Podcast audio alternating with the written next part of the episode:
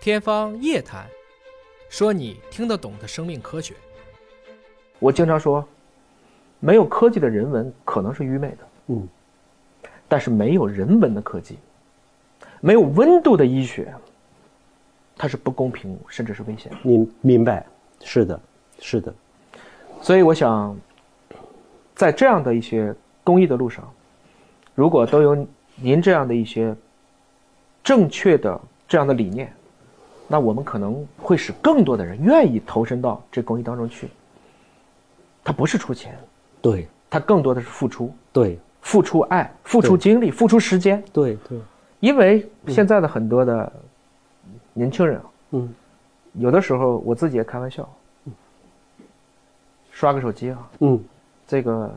如果看咱们俩今天这个节目，那还算学习了，嗯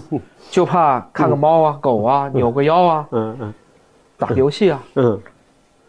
完成的都是八十岁以后也能干的事情，嗯，嗯，嗯，泡个夜店呐、嗯，嗯，这个嗯刺个身呐、嗯，啊，其实我并不反对，嗯然而这些低级的欲望，嗯，花钱就行了嘛，嗯，嗯，顺人性走就行了嘛，能明白，什么事情才是难的呢？嗯，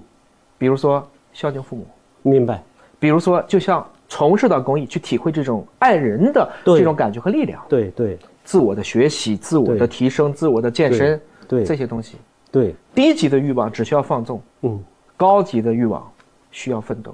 明白，极致的自律才会有极致的自由。您今天的自律，就带来了自由。这个自由是心灵的自由，明白，那才会有极致的快乐。才会有你自己感觉到的嗯一个正能量、正反馈、正循环。对，这对是公益的本质。对，它让人类知道了我们人类的这种美好的力量，嗯我们是可以凭借的叙事。嗯，相信传说，嗯相信宗教，相信信仰，相信相信的力量。